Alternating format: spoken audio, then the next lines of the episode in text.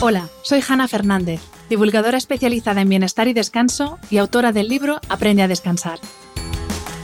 Quiero darte la bienvenida a un nuevo episodio de mi programa de podcast A Guide to Live Well, una guía práctica de bienestar en la que descubrirás de la mano de los mayores expertos cómo cuidar tu salud y tu entorno para vivir más y vivir mejor. Lo del equilibrio vida personal-vida profesional es un mito al menos es un mito pensar que va a llegar de la mano de una app o similar que nos va a ayudar a gestionar nuestro tiempo de tal forma que vamos a alcanzar un equilibrio perfecto. Solo tú tienes en tu mano la balanza. Y aunque muchos pensaban que tras la pandemia habíamos aprendido mucho de lo que es realmente importante, lo cierto es que esta nueva normalidad es todavía más caótica y agotadora que la antigua.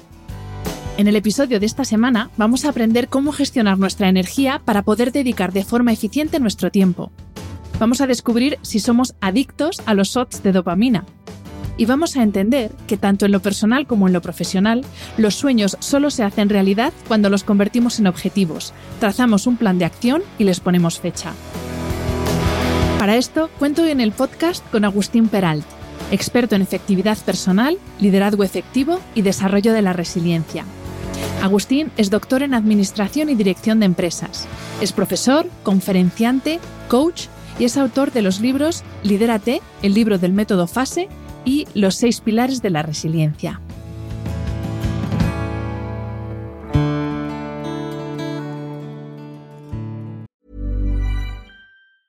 Cool fact a crocodile can't stick out its tongue. Also, you can get health insurance for a month or just under a year in some states. United Healthcare short term insurance plans, underwritten by Golden Rule Insurance Company, offer flexible, budget friendly coverage for you. Learn more at uh1.com.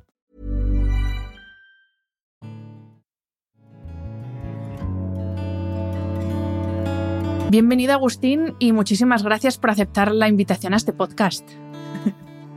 Gracias a ti, ¿eh? encantado. Tenía ya ganas de conocer y que pasáramos un rato juntos.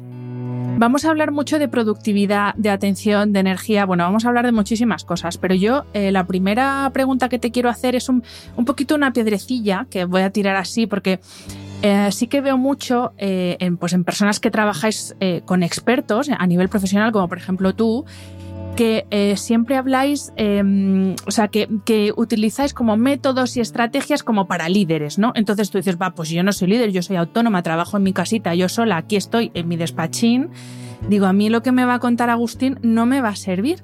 Eh, y lo que no, de lo que no somos conscientes es que de lo primero que tenemos que ser líderes es de nosotros, de nuestra vida personal y profesional. Sí, totalmente, totalmente. De hecho, nosotros hablamos del autoliderazgo. ¿Por qué? Porque esto es la, lo que tú estabas contando es la excusa perfecta. Es decir, no, yo no tengo, no, no puedo hacer nada, pues porque dependo de mi jefe, porque dependo de, dependo de, dependo de mis clientes, y esto no es cierto. De hecho, el concepto que nosotros trabajamos es el autoliderazgo. Y el autoliderazgo son dos cosas. Una es actitudinal, que es la capacidad de asumir mi responsabilidad individual en situaciones complejas, oye, yo tengo una vida muy compleja porque trabajo, tengo tres hijos, además viajo. El autoliderazgo es, a pesar de mis circunstancias, yo asumo mi responsabilidad individual y sé que algo puedo hacer desde mi propia eh, posición. ¿eh? Esa sería la primera. Y la segunda parte es competencial, que es la capacidad de ser eficiente y ser efectivo a la hora de lograr alcanzar los objetivos que te plantees. ¿eh? Por lo tanto, lo de, lo de dependo de mi manager o mi jefe o dependo de mis clientes es una excusa que por fortuna cuando explicamos esto la gente lo, lo, compra ¿no? y lo entiende.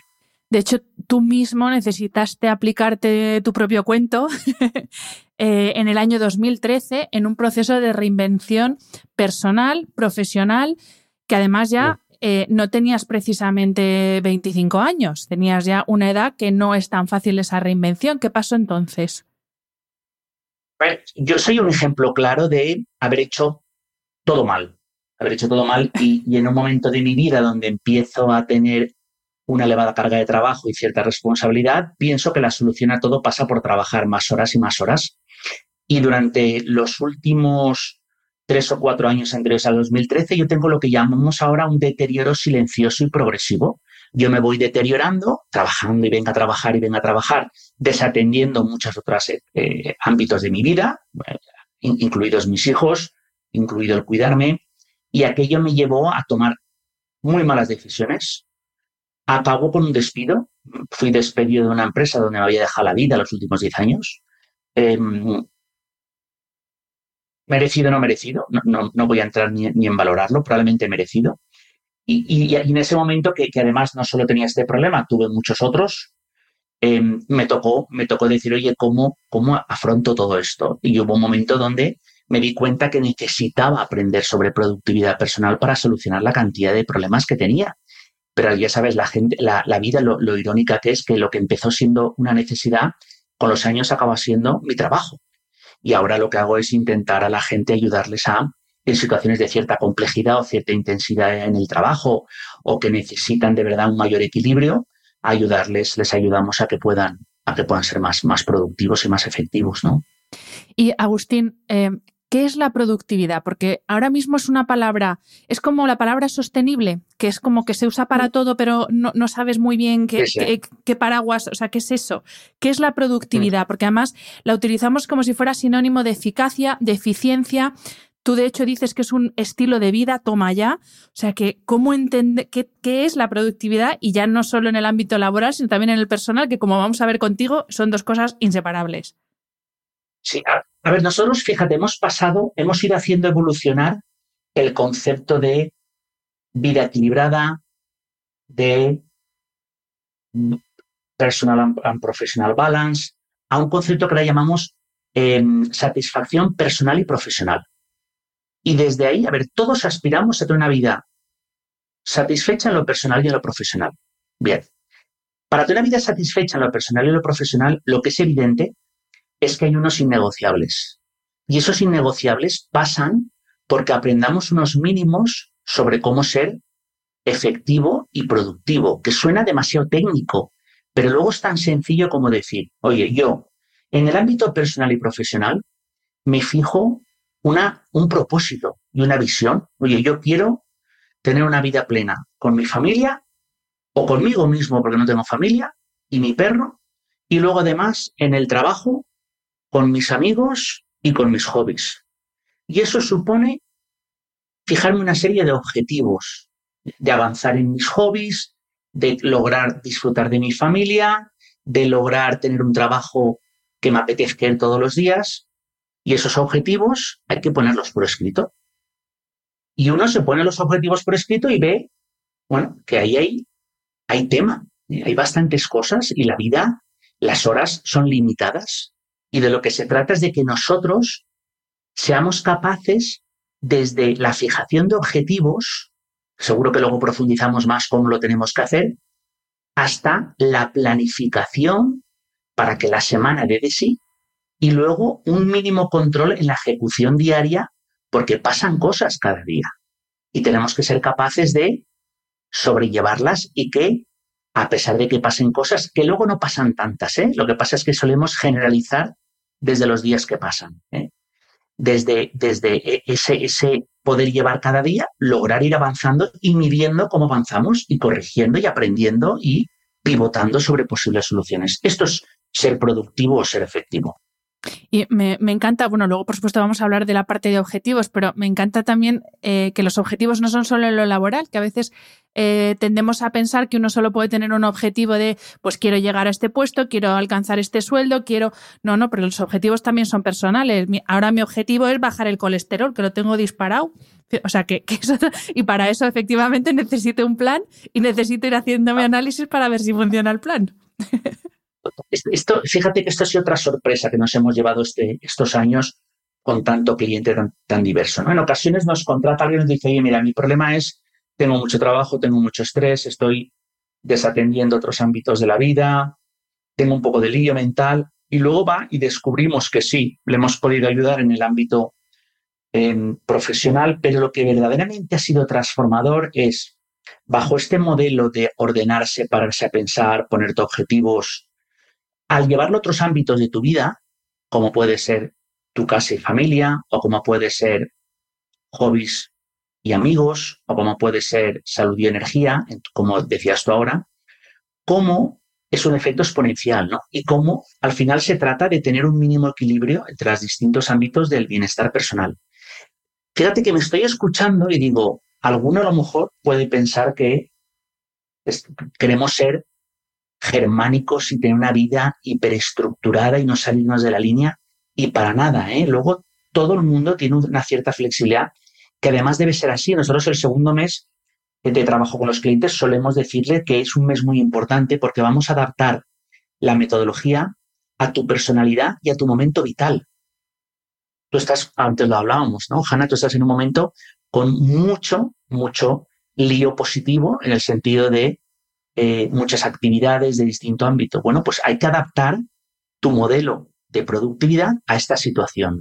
Frente a otras personas que nos contratan cuando están ya en la última parte de su etapa profesional y te dicen, oye, mira, yo sé que voy a pasar este estado de colaborar con mi antigua empresa solo dos días a la semana, voy a tener tres libres y quiero fijarme objetivos en este otro ámbito. Bueno, pues es otra, otro modelo, ¿no? Mm. Pero es importante. Eso por la parte de momento vital y luego está la parte de la personalidad de cada uno. No podemos pretender a, personas con, no sé si, si, bueno, seguro que habéis hecho o habéis hablado alguna vez de los test disc, ¿no? A un rojo, no le podemos pretender luego que parar ese, ese impulso y esa energía que lleva dentro y, y, y coartarle demasiado durante el día. Evidentemente no. Mm. Eh, a propósito de esto que comentabas de la flexibilidad, que estoy totalmente de acuerdo que que ser flexible, uno no puede ser rígido, pero a veces esto lo confundimos con no tener disciplina. Y yo de lo que me estoy dando cuenta es de que, y esto lo dice un autor, no recuerdo el nombre, eh, me acuerdo el nombre del libro, que es eh, La disciplina es tu destino o algo así. Él dice que ser disciplinado, o sea, esa disciplina te hace libre. Porque si no, cuando uno no tiene una rutina y un orden, al final tú vas viviendo, pues, por, vas apagando los fuegos que te van llegando y vives de fuego en fuego y, eso, y llega al final del día y dices, es que no he hecho nada de lo que quería hacer. Y a propósito de esto de la disciplina, que no sé si es un rasgo común o no, te quiero preguntar por eso, por los rasgos comunes que tienen las personas que realmente son productivas. Y si la disciplina, espero que sí, es uno de ellos importantísimo lo que has dicho. El libro es de, Ryan Holiday y eso es un libro extraordinario. Sí, sí, es un libro extraordinario. A ver, la disciplina es importante, ¿no? Pero nosotros, fíjate que siempre que empezamos el proceso hablamos de las cuatro Hs, ¿no? Em, ¿Quién triunfa? ¿no? O sea, yo te lo voy a, a contestar al revés, es decir, los que ya son disciplinados, o mejor dicho, los que ya son productivos, Habrá mil razones de por qué lo han logrado. Puede haber desde un modelo familiar que desde pequeños les marcó y les influenció, que esto suele ser muy típico, una madre que ha logrado, y además la influencia de la madre, por la razón que sea, se percibe más, ha logrado influir eh, eh, eh, en esta persona, es decir, el entorno, o tu primer manager era una persona en esto muy buena y te marcó. Luego hay rasgos de personalidad y hay personas que por la razón que sea, por genética, eh, también, también lo ha logrado, pero luego hay personas que no, ni por rasgos de personalidad ni por genéticas. Entonces, ¿qué quiere decir eso? ¿Que esas personas no pueden cambiar? No, pero sí que tiene que haber lo que llamamos las cuatro Hs. La primera es la H de hambre. Tiene que haber una motivación. Nosotros, si no hay una motivación y un para qué quieres ser más productivo, no podemos avanzar. ¿Por qué? Porque va a requerir un esfuerzo. el cambiar hábitos requiere un esfuerzo y, como tú decías, una disciplina. Y aquí te encuentras de todo. Gente que dice, oye, mira, yo quiero ser más productivo porque quiero jugar dos horas al día al golf o dos horas de bicicleta. Oye, perfecto. Otros te dicen, no, quiero tiempo para mis hijos porque acabo de ser mamá o papá. Perfecto.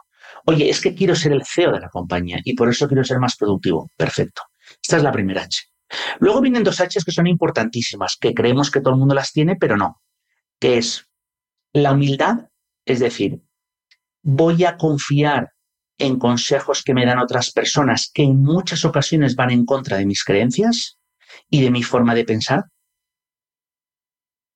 Y la otra H es la de honestidad con uno mismo. Honestidad con uno mismo porque porque cuando nosotros provocamos una serie de ejercicios de autoconocimiento, como hay autoengaño no hay nada que hacer. Entonces hay personas que se autoengañan, entonces siempre culpabilizan al entorno, exageran con respecto al entorno y en cambio son, son muy positivos y muy seguros con respecto a sí mismos.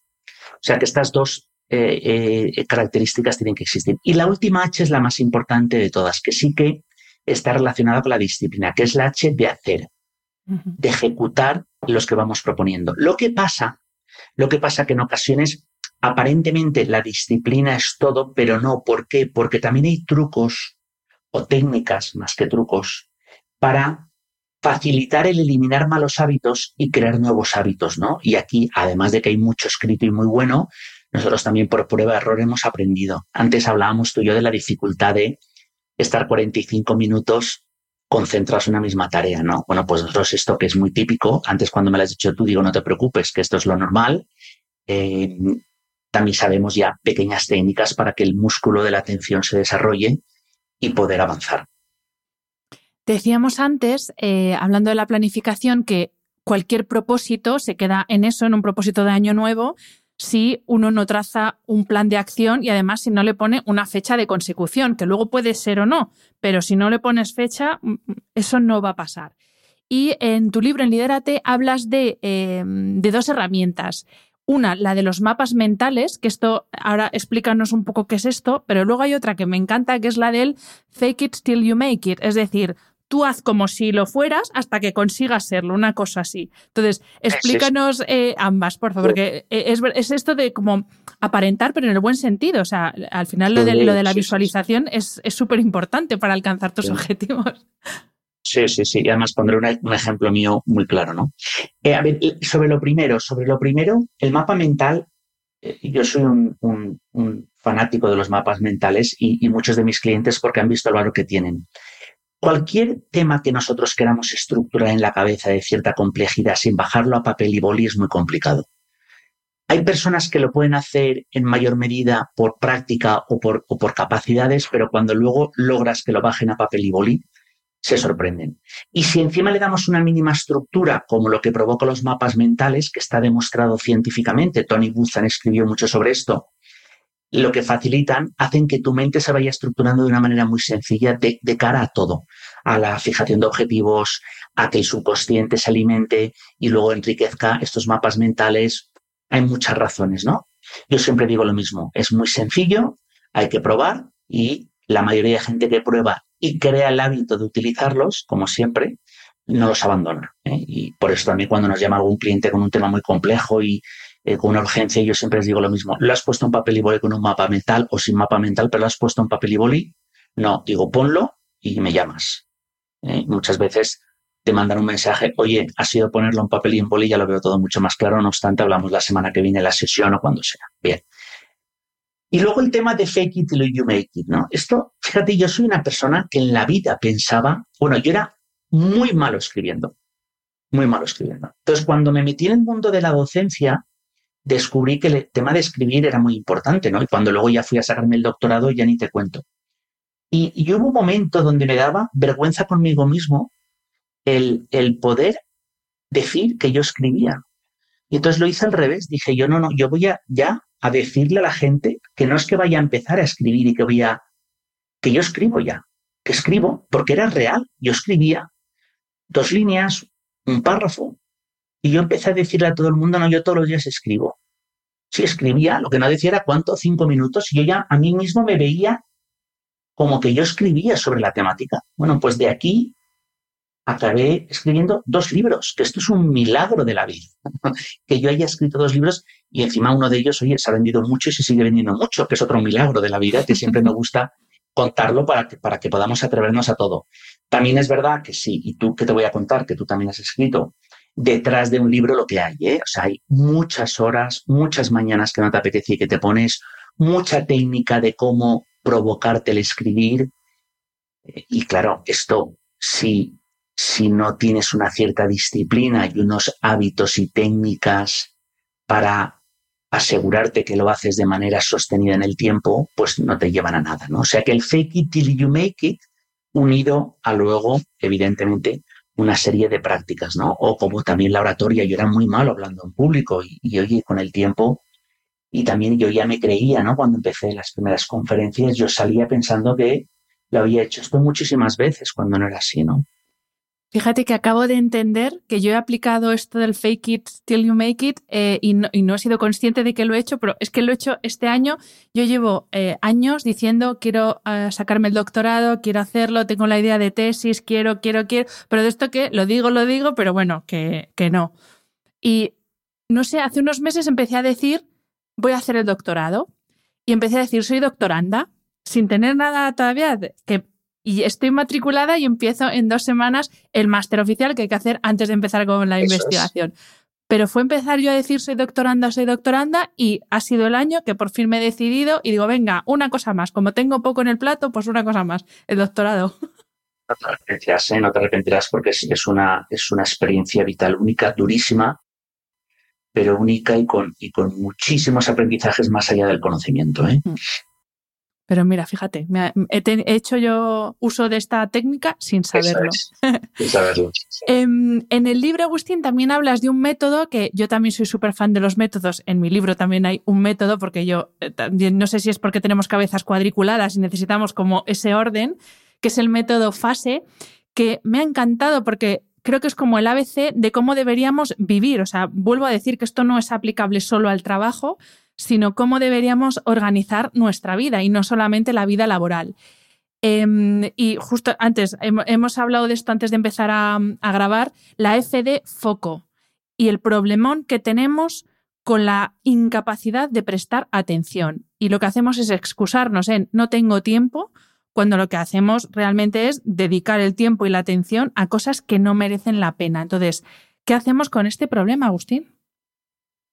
Fíjate que, cuando hay un ejercicio que también provocamos, que es vamos a identificar lo realmente importante, lo prioritario. Sobre todo en personas que dicen que son las que más nos expresan que la vida no les da, que tienen demasiadas cosas. Cuando hacen este ejercicio de poner por escrito lo realmente importante, tienen dos sensaciones, además muy repetidas, no las verbalizan. La primera es, oye, Importante, importante, no hay tanto. Lo que pasa que en la mente todo pesa mucho y todo liado, ¿eh? porque ahí tienes desde comprar la tarta para el cumpleaños de mis hijos junto a eh, lograr alinear con mi directora de tesis la temática y que me la apruebe. Claro, son dos cosas muy distintas. Hombre, por supuesto que no hay que no olvidarse de la tarta del cumpleaños de tu hijo, pero, pero es un tema que no tiene nada que ver con el otro, ¿no? en cuanto a importancia de, complejidad. Eh, esto es muy importante, ¿no? Y, el, entonces la primera sensación es esta, es de importante, importante, no hay tanto. Luego, lo segundo es que cuando tú te ves lo realmente importante por escrito y organizado, con un mínimo, que también hay una técnica para ello, es la sensación de control que te da. Tienes una mayor sensación de control. Y esta base es mínima para luego poderte planificar, porque si no, ¿qué ocurre? Que tu calendario y tu vida no está alineado con lo prioritario. Tu calendario y tu vida tira por otros sitios que tiran de ti o que la inercia te lleva, pero no realmente con lo prioritario. O sea que el F de foco es muy importante, ¿no? Y luego con respecto a lo que decías de la metodología, nosotros también en su momento yo algo vi, yo claro, tenía tantos problemas por resolver que me lo leí todo sobre productividad personal. Y sí que vi que, que, que echaban falta un método holístico integral, fácil, sencillo, que te guiara, ¿no?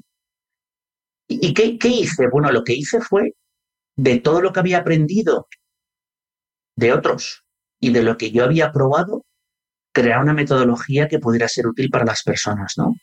Que, que bueno, ya, ahora ya podemos decirlo y reconocerlo y no es no, es que nos creamos que somos algo, ¿no? Pero sí que es verdad que la metodología funciona porque si no, no sería posible que la hayan implantado tantas empresas, tantas personas, ¿no? Y, y háblanos de los robatiempos, Agustín, porque obviamente todos sabemos que el móvil nos distrae y sí, ya, pero no es suficiente con poner el móvil en modo avión.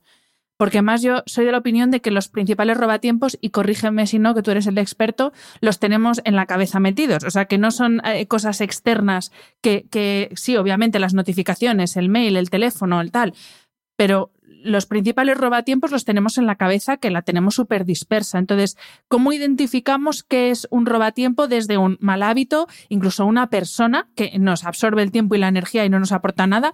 ¿Cómo identificamos eh, esos robatiempos? No, lo que estás diciendo es, es, tremendo y, real, ¿no? Lo primero es que uno, nosotros, la primera etapa de, de, la metodología es el autoconocimiento. Por eso provocamos una serie de ejercicios para que una persona identifique su punto de partida.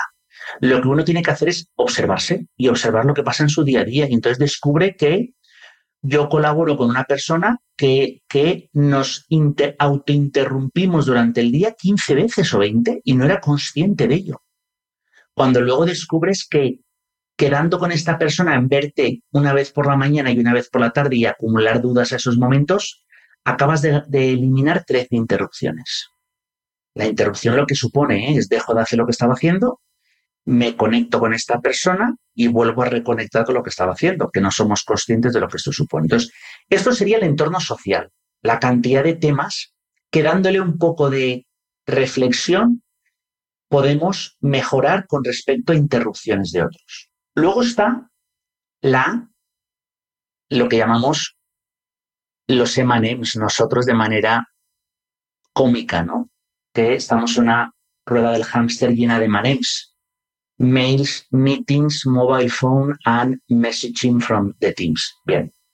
Em, cuando uno analiza la multitarea en la que nos hemos metido, venga a miro el mail, miro el teléfono, me vuelvo a una reunión, en la reunión miro el Teams, miro el... Es una locura, ¿no? Entonces también hay que sistematizar mínimamente todo lo que es, todos estos vehículos de comunicación que han entrado aquí como elefante en cacharrería y que nos tienen todo el día excesivamente conectados. Y luego un tema que has comentado tú y que es, que es importantísimo es el entorno mental propio. Como tú esta cabecita no la pares y no la tengas con cierto control, esto es un hervidero de pensamientos rumiantes o de, o de búsqueda de shots de dopamina. Es decir, la tecnología es un problema, pero sobre todo cuando tú tienes un estado interno de incomodidad que te busque que esa, que esa tecnología te dé shots de dopamina. Por eso preferimos contestar mails sin importancia, porque son sensaciones de logro inmediatas, frente a de verdad ponerte tú a analizar cuál va a ser la temática que le vas a presentar a tu directora de tesis el día que te la presente. Porque eso conlleva un esfuerzo cognitivo, meterte en un tema que no dominas aún, frente al otro que es muy sencillo. O sea que el entorno mental es fundamental también. Mm. Has mencionado el tema multitarea y nos lo has explicado con los M&M's, pero yo justo es que ayer, eh, yo cuando saco al perro es cuando se me ocurren todas las cosas y hago todas las reflexiones, claro, porque mi cabeza está, ah, está descansando. Y justamente ayer, y lo compartí en Instagram, porque dije, eh, estoy empezando a ver, sobre todo en redes, personas que hablan, digamos que son divulgadores de estilo de vida saludable, pongámoslo así. Que hablan precisamente de que mala la multitarea y no estés con el móvil a la vez que trabajas, tal, tal, tal, pero sin embargo están cayendo en la multitarea en los hábitos saludables. Me explico. Una persona que estaba leyendo sus cosas de crecimiento personal, que lee todos los días nada más levantarse para inspirarse, mientras hace sus estiramientos. Y dije, ostras, es que si estás leyendo no estás estirando. Si estás en una reunión no estás haciendo sentadillas. Y estoy viendo que estamos mm, llevando esa productividad malentendida en cosas tan importantes como eso, como hacer tus estiramientos, tu movilidad, tu trabajo, tu ejercicio, tu deporte, que se nos está yendo también la cabeza mal por ahí y nos estamos liando. bueno, la observación es importantísima, pero aquí lo que ocurre es, la teoría es la siguiente, es tareas que tú sabes que tienes que hacer y que te cuestan, las vas a unir a tareas placenteras Everyone knows therapy is great for solving problems, but getting therapy has its own problems too, like finding the right therapist, fitting into their schedule, and of course, the cost. Well, BetterHelp can solve those problems. It's totally online and built around your schedule. It's surprisingly affordable too. Connect with a credentialed therapist by phone, video, or online chat, all from the comfort of your home. Visit betterhelp.com to learn more and save 10% on your first month. That's BetterHelp, H E L P. le llaman habit stacking. De manera que, oye, si yo sé que debo andar todos los días 10.000 pasos porque me la han recomendado para bajar el colesterol y al mismo tiempo me apasiona este podcast de esta persona, de Hannah, pues voy a andar los 10.000 pasos oyendo el podcast de Hannah. ¿Y por qué no es multitarea? Porque andar es una tarea mecánica. Cuando una de las dos tareas es mecánica, no es multitarea. Eso sí, lo que no podemos hacer es decir, estoy en una reunión donde tengo que tomar notas de lo que dicen, porque luego tengo que presentar un resumen de reunión a mi manager y al mismo tiempo estoy mirando los mensajes que me entran por mail. Eso sí que no. Porque además esto, esto al final te provoca un agotamiento al final del día de tanto cambiar de tareas de unas a otras. Sí, mi, mi, observación iba más por, por ahí, por hacer cosas que no, que no, uno, que no eran mecánicas ninguna de las dos y que obviamente al final lo que está tu cerebro es saltando de una cosa a otra, no está atento a ninguna. Ah. Y, esto al final es esta sensación al final del día de no puedo con mi alma y te preguntan algo y no puedes ni contestar, es por culpa de este eh, switching task, ¿no? El, el, cambio continuo de tareas, ¿no? Y luego además de que hay más errores, cualquier cosa que hagas te va a costar el doble o el triple de tiempo, o sea, por donde lo mires no tiene ningún sentido. Lo que mm. pasa es que estamos adictos a, esto, ¿no? Entonces ahora si estamos tú y yo hablando y yo tuviera el teléfono a la vista y veo que hay una lucecita de que ha entrado algo, la mente no soporta no mirar qué ha pasado. O sea, que aquí lo que hay que hacer es, es, poner barreras. Y como tú decías antes, lo del teléfono en modo avión, este tipo de técnica es fundamental. Yo, yo soy eh, comedor compulsivo de helado. Yo no puedo tener helado en casa, excepto en momentos determinados, porque me, lo como, me lo como, pero sin límite, ¿no? Bueno, pues la solución es la disciplina, la fuerza de voluntad. No, no, porque la mente en momentos determinados es débil por la razón que sea, porque sea, no estás bien de energía y entonces buscas placer inmediato. El placer que te lo da, te lo da el azúcar, te lo da Netflix, te lo da el alcohol, te lo da. Entonces hay que poner límites, límites. Las adicciones vienen de ahí, ni más ni menos. Y bueno, entonces, eh, para gestionar esa atención es lo que vosotros, bueno, lo que llamas en el libro los espacios temporales de concentración, que no, que no, no es, que también eso es un error, decir, venga, hoy del tirón, hoy tengo que acabar esto y me pongo del tirón, me siento a las nueve de la mañana y hasta que acabe. Eh, las probabilidades de, de error ahí son altísimas, ¿no? Claro. Sí, sí, a ver, aquí dos teorías importantísimas. La primera es, cuando tú, hay, hay, clientes eh, que nos intentan insistir en que no, que a ellos les va el modelo del último día porque les genera una adrenalina y entonces en ese momento alcanzan un desempeño único y que ellos se conocen y siempre les decimos lo mismo. Venga, tú cuando tienes un tema gordo el día anterior, yo el día anterior le digo a todo el mundo que no existe, me meto seis horas y soy capaz de hacerlo. Digo, perfecto, pues vamos a hacer una cosa. Yo no quiero más que seis horas pero las quiero distribuidas de la siguiente manera. Dos una semana, dos la siguiente y dos el día de antes. ¿Qué ocurre?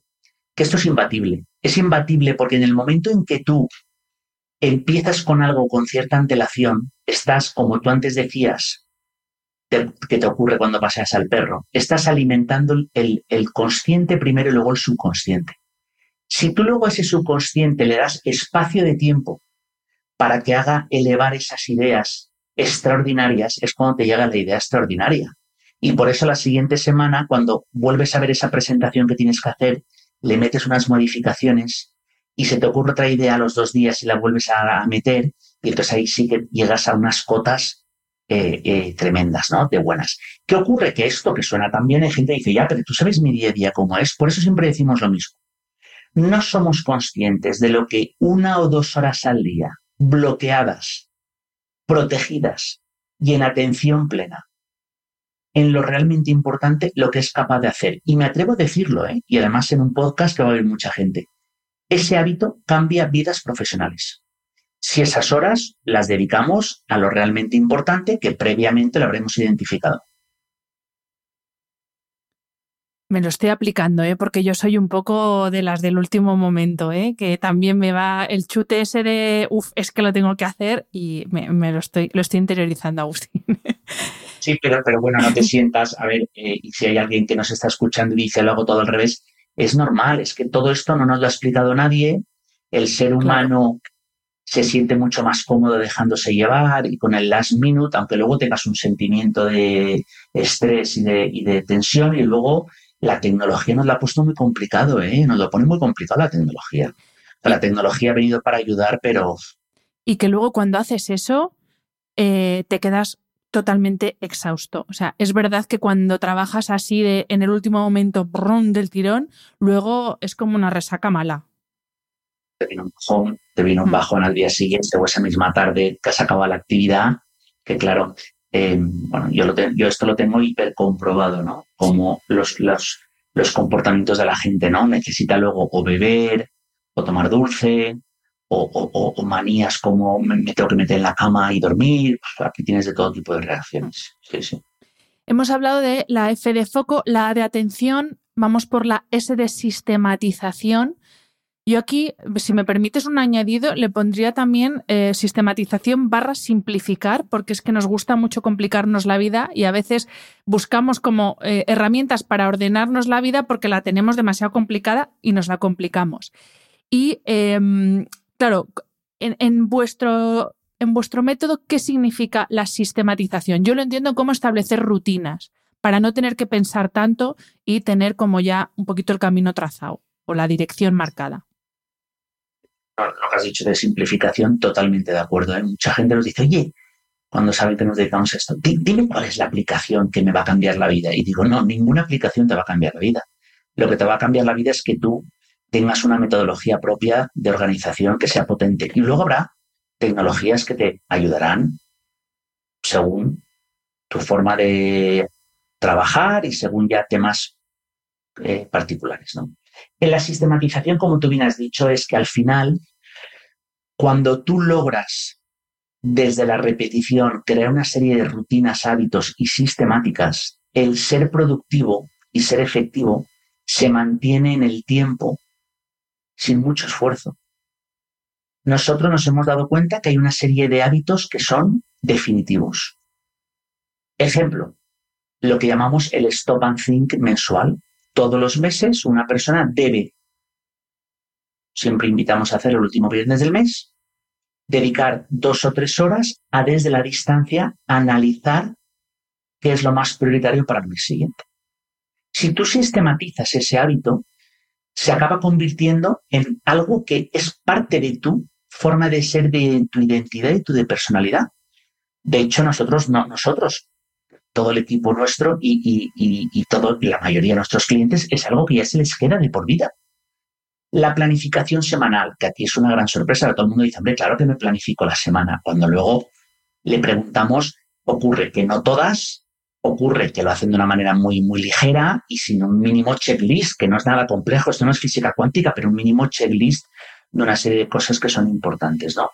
Y así podríamos nombrar hasta básicamente lo que llamamos los seis hábitos clave del método FASE, que lo que te facilitan es que de una manera muy natural, una vez los has aprendido, los has interiorizado, cuando nosotros desaparecemos o cuando eh, tú mismo has, a través de la lectura del libro, los has entendido, esto sea sostenible en el tiempo. Esto es como cambiar los hábitos de alimentación. Es exactamente lo mismo. No hay personas que cuando luego lo logran eh, les funciona ya de por vida, ¿no? les ha transformado la vida.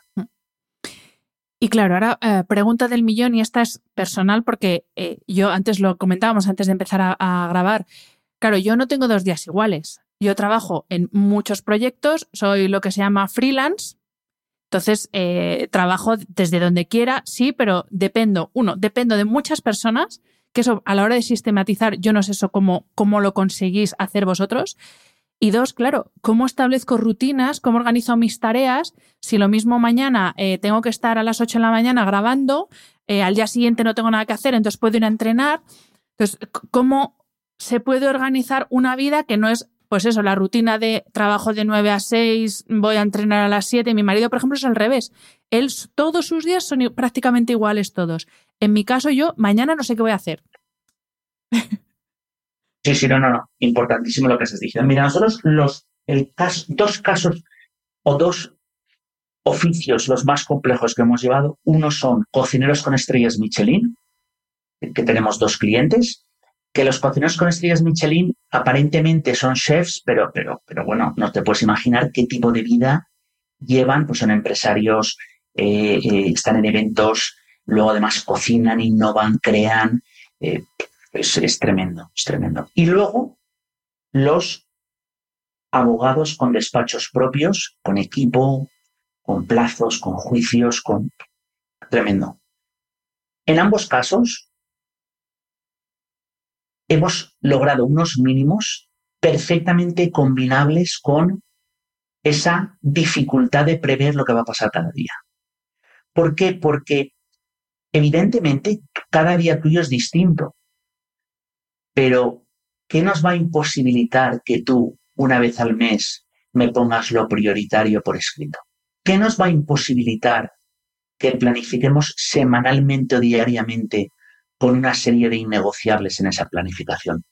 ¿Qué nos va a imposibilitar que tú ese momento de alta atención plena y de concentración que llamamos momento TAR, un día lo hagas desde tu casa tranquila a las nueve de la mañana y otro día lo hagas metida en un ave o lo hagas tomando tu café en una cafetería a las seis de la tarde.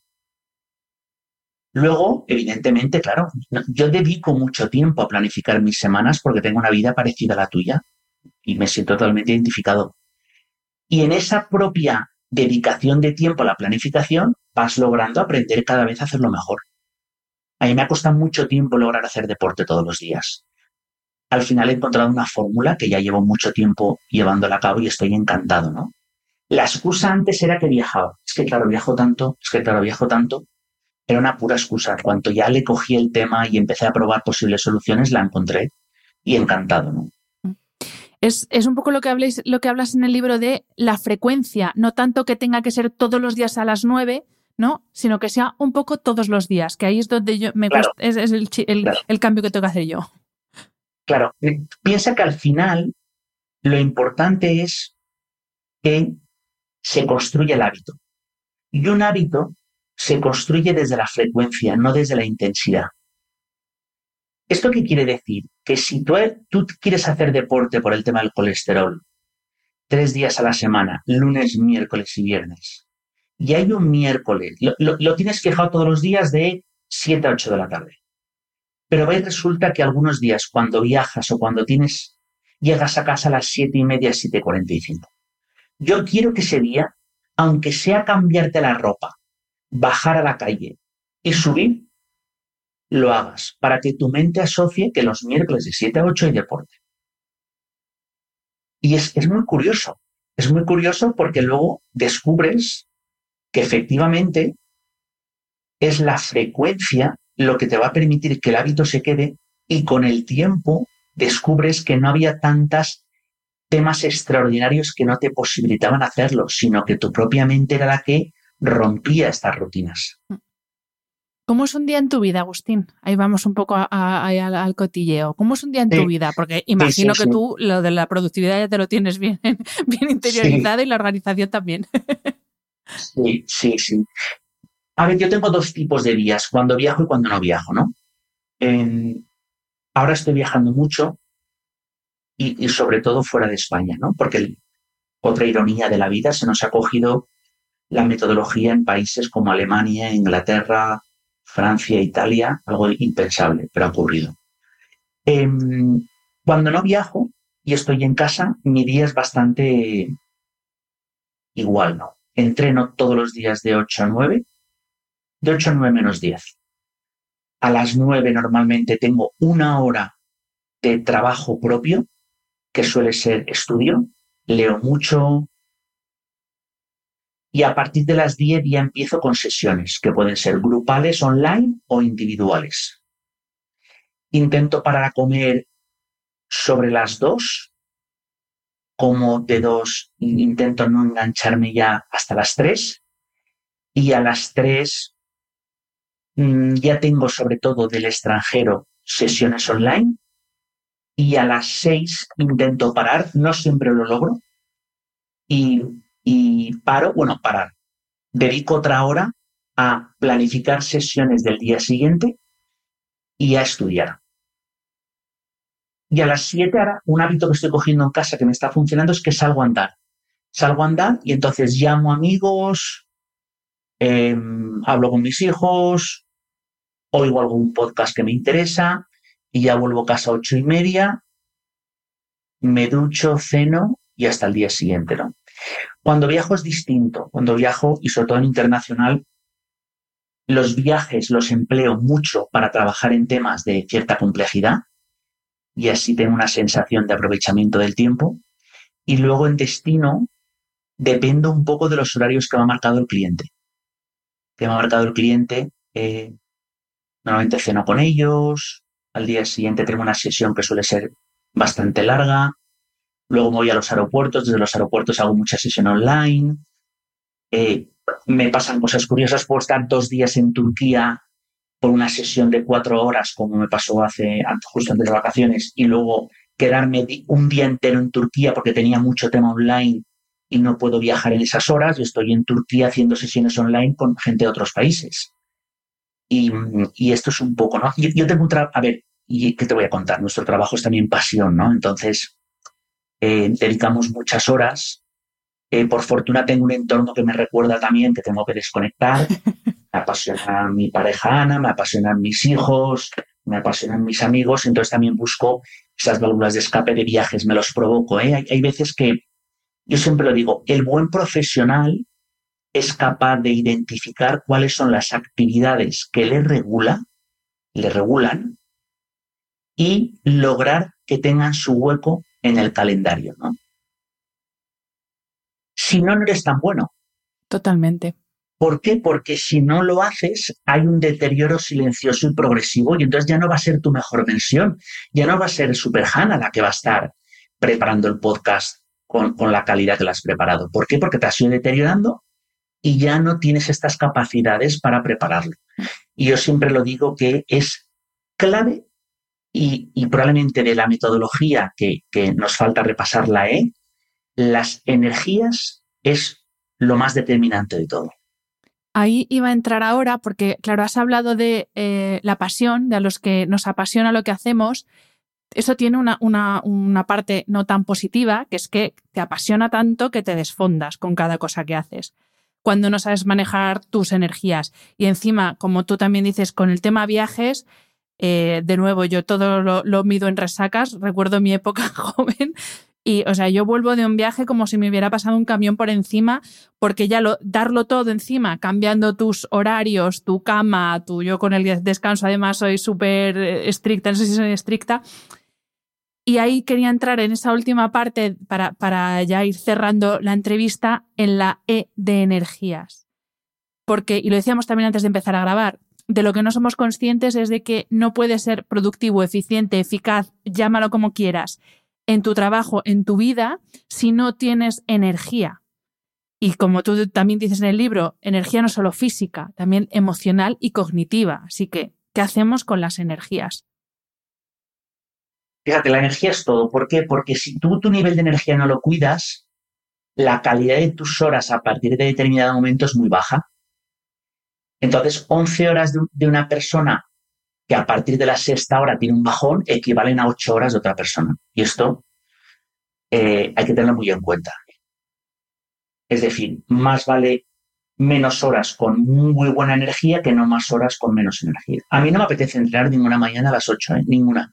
No hay ningún día que me diga me apetece entrenar, ninguno. Y tengo muchas excusas para hacer otras cosas. Pero sé que eso va a condicionar el resto de mi día. Em, esta es la parte de energía física que te voy a contar. El dormir y el descansar, actividades de recarga diarias. Yo ahora también estoy trabajando muy mucho qué cosas puedo hacer a mitad día eh, o a mitad mañana entre sesiones que me recarguen para, para porque, porque agota, agota la sesión con el cliente y el, y el aportarle. Eh, entonces, las recargas diarias, el dormir, el deporte, la, nutrición. Yo he aprendido también mucho de nutrición y eso que, que es probablemente un punto débil mío. Luego está la energía emocional, que es lo que hablábamos antes. ¿Cuál es el problema de no estar bien emocionalmente? El problema de no estar bien emocionalmente son dos, ¿no? Uno, que evidentemente tus horas no son de alta concentración porque tu mente está afectada.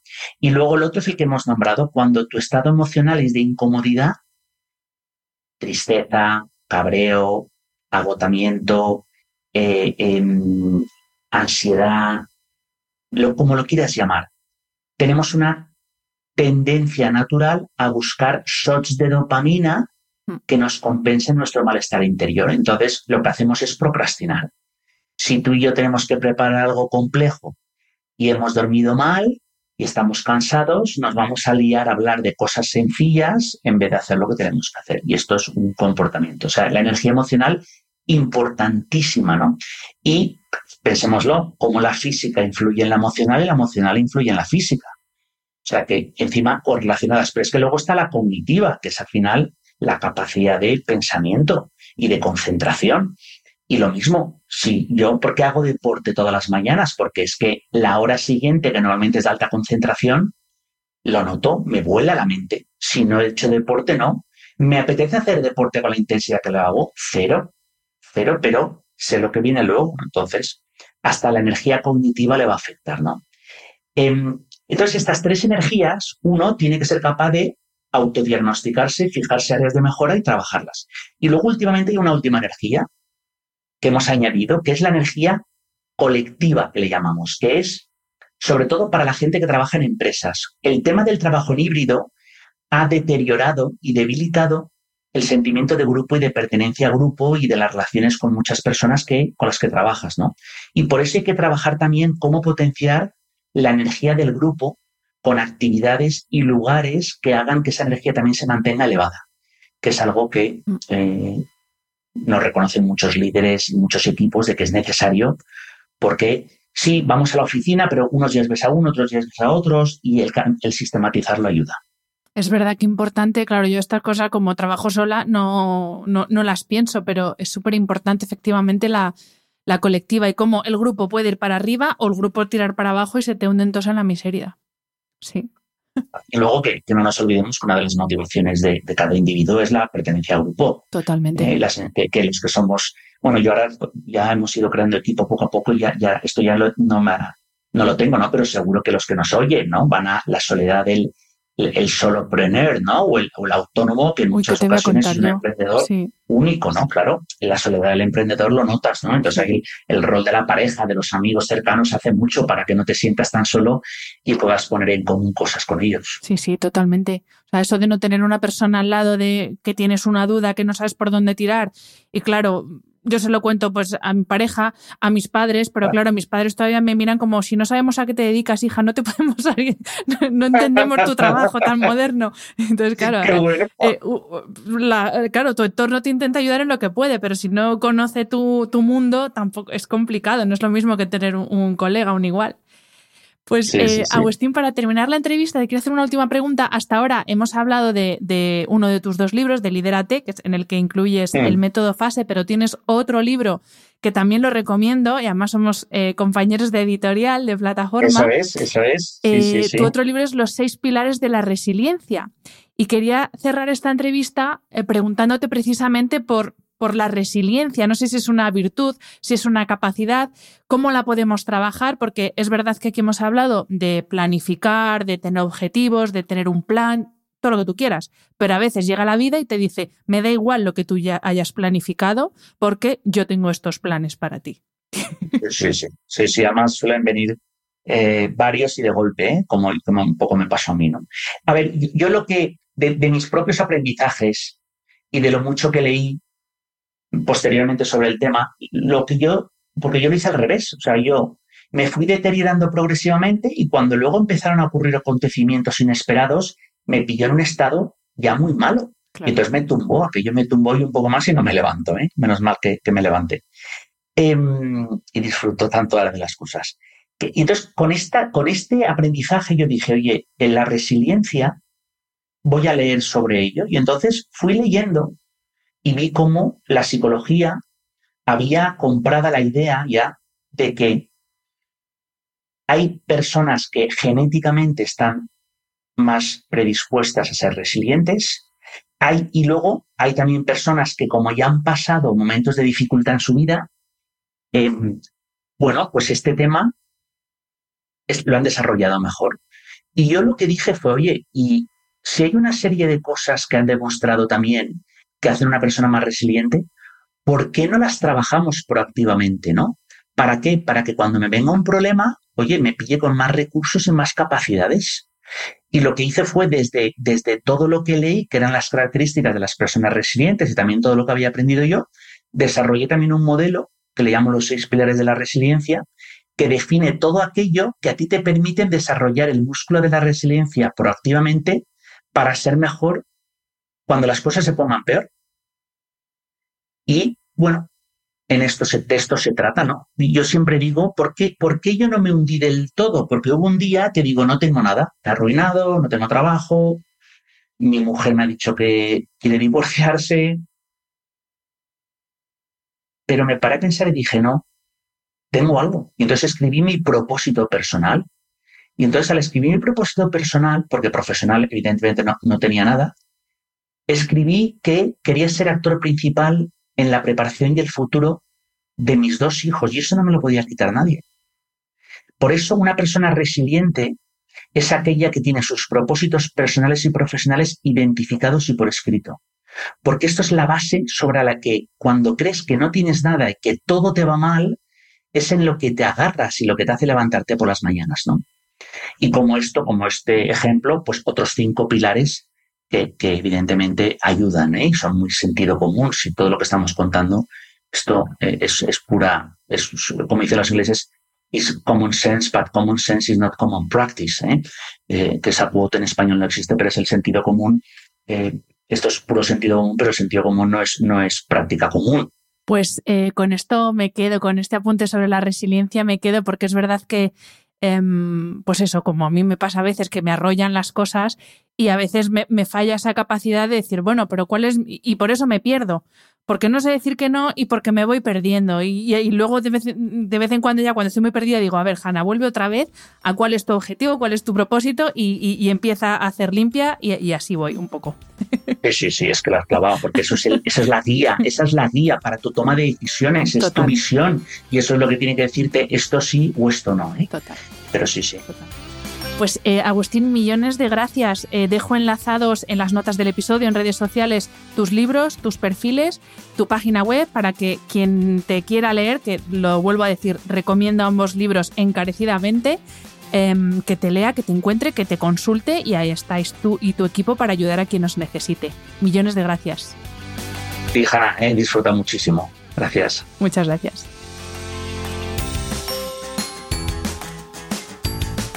Espero que hayas disfrutado del episodio. Este programa de podcast es independiente y en abierto gracias al apoyo económico de marcas que apuestan por mi trabajo y confían en mí para ayudarles a comunicar su mensaje. Los expertos que aceptan mi invitación a intervenir en este programa no tienen ningún tipo de vinculación con dichas marcas a menos que se especifique lo contrario. Y todo el contenido de mi podcast, página web y redes sociales que haya sido patrocinado irá acreditado como tal. Gracias por ayudarme a que este proyecto siga siendo viable e independiente visitando la web de mis anunciantes, dejando reseñas, comentarios y valoraciones en las distintas plataformas de reproducción y compartiendo mi contenido en tus redes sociales. Mil gracias por estar al otro lado. Nos escuchamos en el próximo episodio.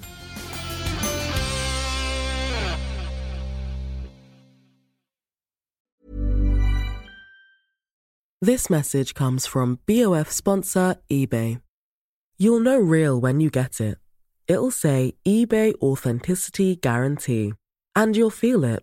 Maybe it's a head turning handbag, a watch that says it all, jewelry that makes you look like the gem, or sneakers and streetwear so fresh every step feels fly. eBay gets it.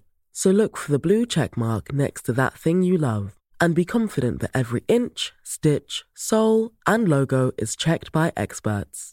With eBay Authenticity Guarantee, you can trust that feeling of real is always in reach. Ensure your next purchase is the real deal. Visit eBay.com for terms.